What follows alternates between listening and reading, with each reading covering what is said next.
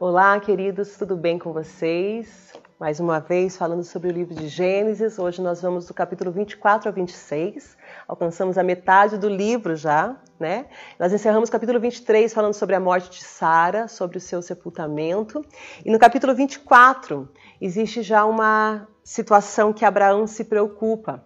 Ele já está velho, Sara morre e ele precisa de uma esposa para o seu filho Isaac.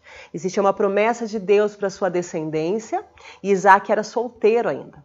E Abraão ele começa a se preocupar em arranjar uma esposa para Isaac. Ele dá uma ordem ao seu servo de que ele busque uma esposa para casar com Isaac, que não seja do lugar da terra onde eles estão. Eles estão em terra estrangeira e a preocupação de Abraão era que a esposa de Isaac fosse uma mulher da sua parentela, da sua terra.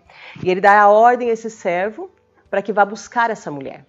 E nós vemos no capítulo 24 uma história romântica, né? Os servos de Abraão saindo em busca da esposa para Isaac. Não uma mulher qualquer, mas uma mulher que tivesse as características necessárias, as qualidades necessárias para que pudesse casar com Isaac e dar continuidade naquilo que Deus tinha para fazer através da família de Abraão. E esse servo ele faz uma oração muito interessante no versículo 12 do capítulo 24. Então o servo orou. O Senhor Deus do meu senhor Abraão, por favor, me dá sucesso hoje e seja bondoso com meu senhor Abraão. Como vê, estou aqui junto de uma fonte, as moças da cidade estão vindo tirar água, e essa é minha súplica. Pedirei a uma delas, por favor, me dá um pouco de água do seu cântaro para beber. Se ela disser sim, beba, também darei água aos seus camelos, que seja ela a moça que o Senhor escolheu para o teu servo Isaque.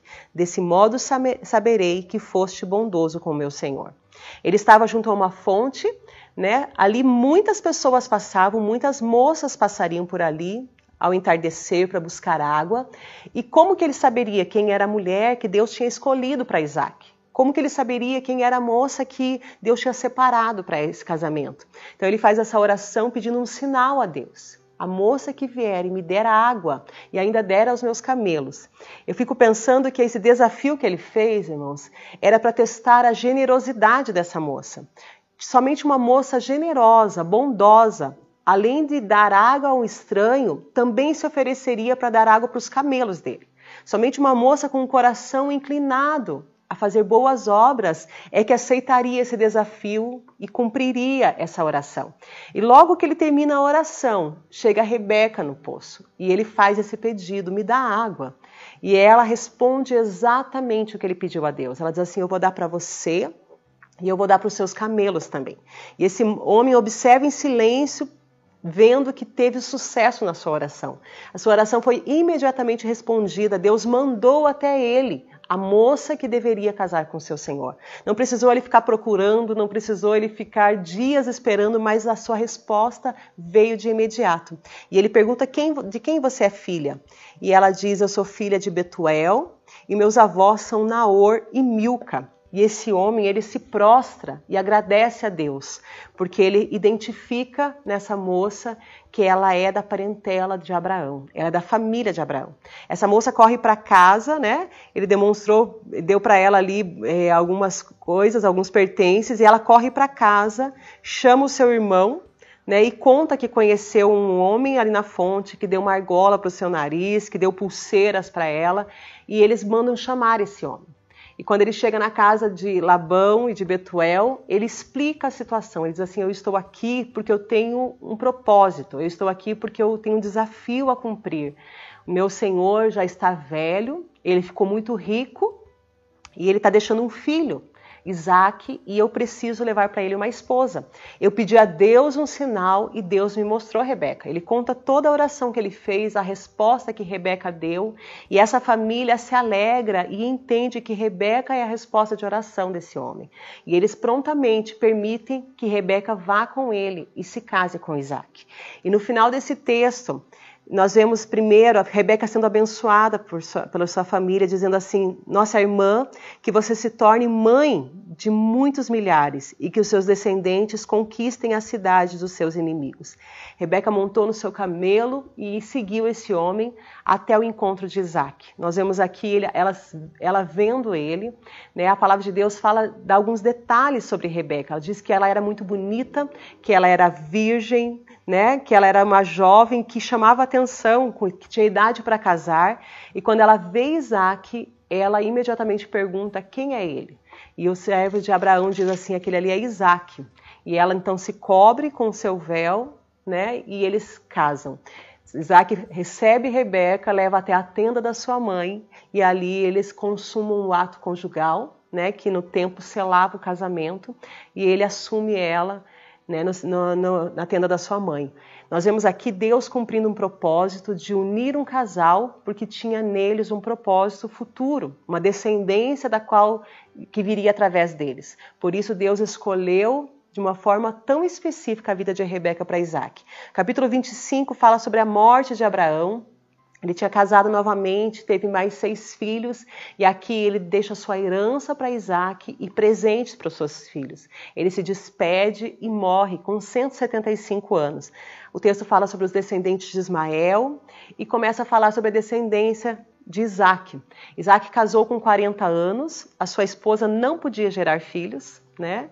Uma história que a gente já viu acontecer lá atrás, com Sara, e Isaac ora por, pela sua esposa e ela fica grávida. Essa gravidez muito estranha, porque ela, o texto diz que ela começa a estranhar, porque parece que tem dois bebês dentro do ventre dela, lutando. E ela pergunta para Deus, Senhor, o que está acontecendo comigo? E Deus diz assim, dentro do seu ventre tem duas nações, e elas vão lutar, e o mais no, velho servirá ao mais novo. Quando essas crianças nascem, Rebeca vê se cumprir o que Deus tinha falado para ela.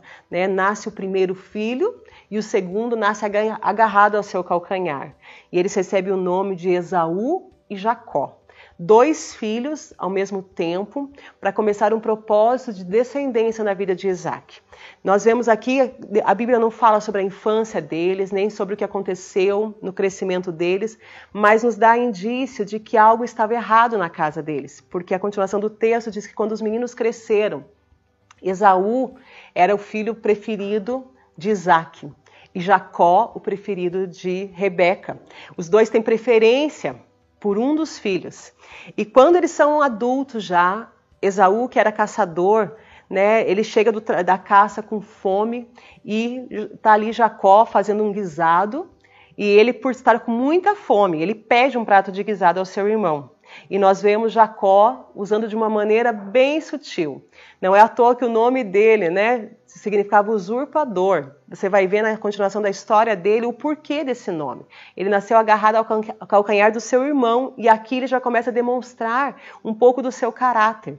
Ao invés de oferecer um prato de comida para o irmão, ele faz uma proposta para o irmão. Ele fala assim: Olha, eu te dou esse prato de comida, porém você me dá o direito de, ser, de ter herança, de ser o mais velho. Olha o que, que o texto fala. Em troca disso, você me dá os direitos que tem o filho mais velho. E Esaú está tão faminto que ele diz assim: o que, que eu quero saber com os direitos de filho mais velho? Eu estou com fome, eu quero comer lentilha. Irmãos, aqui a gente vê muito representado nesses dois homens o que uma pessoa que não tem inspiração de Deus, que não busca a vontade de Deus faz. Esaú, ele tinha direitos. O primogênito nesse tempo, ele tinha direitos. Filho mais velho, além de receber a herança dobrada, ele era aquele que era responsável por tudo que era do seu pai na partida do pai. Ele cuidava das irmãs, ele cuidava da mãe, ele tinha benefícios físicos e espirituais. Ele recebia heranças. E esse rapaz, ele estava tão preocupado em saciar um desejo momentâneo, a sua fome, que ele abriu mão desse direito. Ele disse para o seu irmão assim: Olha, eu estou com tanta fome que eu não quero saber do direito de ser mais velho. E a Bíblia diz que ele desprezou o seu direito de filho mais velho. Essa palavra, irmãos, fez com que mudasse toda a história desse homem a partir de então. Ele desprezou, ele ignorou aquilo que, ele, que Deus tinha para a vida dele, aquilo que o pai dele tinha para a vida dele. Por um prato de lentilhas. Aqui representa muito claramente o quanto é perigoso nós trocarmos as coisas de Deus, aquilo que Deus tem para nossa vida, por coisas que o mundo muitas vezes nos oferece. Representa muito o que o mundo pode nos dar, que é algo que nos sacia por um momento, com certeza depois ele teve fome novamente, mas aqui ele realizou a sua vontade, ele matou a sua fome e isso lhe trouxe prejuízos futuros. E muitas vezes nós agimos exatamente como Esaú. Nós estamos tão desejosos por algo momentâneo, por algo que realize-se hoje, que nós desprezamos as coisas que Deus tem planejado para a nossa vida lá no futuro. Esaú não conseguiu pensar nos benefícios de ser o filho mais velho. Ele só queria matar a sua fome. E por ter desprezado isso, ele pagou um alto preço futuramente. Capítulo 26 fala que Isaac passou por um período de fome na região em que eles viviam como tinha acontecido no tempo de Abraão. Isso nos faz entender que por muitas vezes o povo passa por períodos de crise. Abraão tinha passado por um período de crise quando chegou a Canaã, e agora Isaac também passa por um período de crise e ele desce a Gerar. Aqui Deus fala com ele antes que ele cometa o mesmo erro de Abraão, de ir ao Egito. Deus fala para ele: não desça para o Egito, fica aqui e eu vou te abençoar. Habite nessa cidade e eu vou te prosperar nessa cidade. Deus dá para ele todas as coordenadas, mas ele acaba cometendo um erro. Esse texto fala que quando ele está ali, ele teme porque Rebeca é uma mulher bonita e ele mente que Rebeca é sua irmã. Isso para nós é muito familiar, soa muito familiar, porque Abraão tinha feito a mesma coisa. Para preservar a sua vida, ele mentiu que Sara era sua irmã. E agora o seu filho cometia o mesmo erro. Ele mente que Rebeca é sua irmã. E Abimeleque, ele percebe isso, né? A Bíblia diz que esse rei chamado Abimeleque, que não é o mesmo do tempo de Abraão, um outro rei chamado Abimeleque, ele vê pela janela quando Isaac acaricia Rebeca. E ele chama eles, né, e fala assim: olha, é evidente que essa mulher é não é sua irmã. Então ele acaba deixando que esse homem se afaste dele e pede que nenhum homem toque nessa mulher, porque ela é casada. Isaac ele tem a permissão para começar a trabalhar ali, para cavar poços, né? E começa a gerar um conflito pelas águas. Ele começa a tirar os entulhos dos poços que o seu pai tinha cavado e começa a ter uma briga entre ele e os filisteus. Aqui nós vemos um conflito por águas, algo que nós vemos muito as pessoas hoje citar e às vezes a gente não sabe nem a que parte da Bíblia se refere. Quem nunca escutou aquelas músicas que dizem assim, se estão entulhando os seus poços, frustrando os teus sonhos. Aqui os filisteus tinham entulhado os poços que Abraão tinha aberto, e agora quando Isaac estava reabrindo os poços, eles começaram a brigar, dizendo que as águas eram deles. E Isaac deixava aquele poço, caminhava mais um pouco, abria um outro poço, e o que chama atenção nesse texto é que onde Isaac cavava poços, Deus mandava água. Existia uma promessa sobre a vida dele de prosperidade. E quando nós temos uma promessa de Deus, ainda que estejamos numa terra sedenta, numa terra seca, aonde nós cavarmos poços, o Senhor vai mandar água. Aonde nós chegarmos, debaixo das mãos de Deus, obedecendo a promessa de Deus, a vontade de Deus, Deus vai mandar água para nós. E aqui nós vemos Deus abençoando a vida dele, prosperando ele, mesmo num lugar seco, mesmo no lugar de escassez. E Abimeleque reconhece que Deus está com ele e faz uma aliança com Isaac. O capítulo 26 termina com uma aliança entre Abimeleque e Isaac. As pessoas que estão de fora sempre verão a bênção de Deus sobre a nossa vida quando nós vivemos uma vida de obediência ao Senhor. Deus abençoe a sua vida. Até a próxima.